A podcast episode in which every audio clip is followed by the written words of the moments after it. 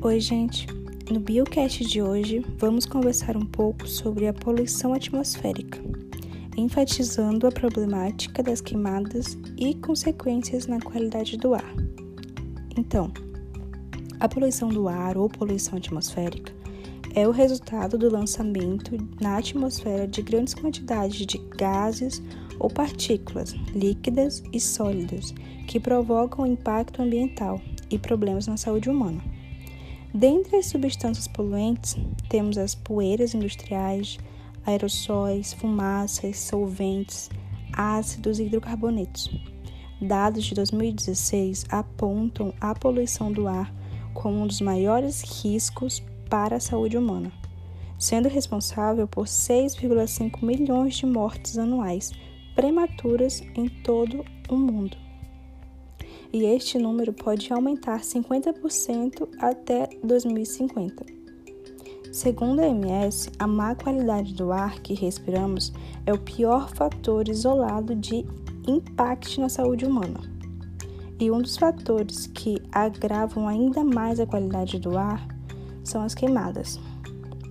No Brasil, o bioma que é mais afetado com as queimadas é a floresta amazônica. De julho para agosto deste ano, o bioma sofreu um aumento de 348% no número de queimadas. O Pará concentra o segundo maior número de queimadas em agosto em toda a Amazônia. Segundo dados do Instituto Nacional de Pesquisas Espaciais, INPE, divulgados nesta quarta-feira, foram 7.853 focos o que representa a 28% do total de queimados na região. Em nota, a Secretaria Ambiental e Sustentabilidade, SEMAS, informou que o Pará registrou em áreas estaduais redução de 43% do número de focos de calor no mês de agosto de 2021, em relação ao mesmo período no ano passado, conforme o levantamento do INPE.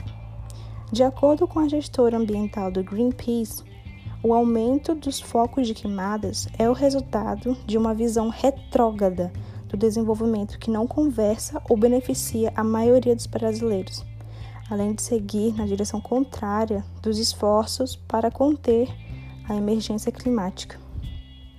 E é isso. As queimadas representam um problema contínuo onde tem anos que causam uma maior devastação do que outros. Porém, a tendência é que o agravamento seja de forma linear. No entanto, ainda não há uma solução. Os efeitos que esses incêndios florestais acarretam podem parecer que estão longe dos centros urbanos.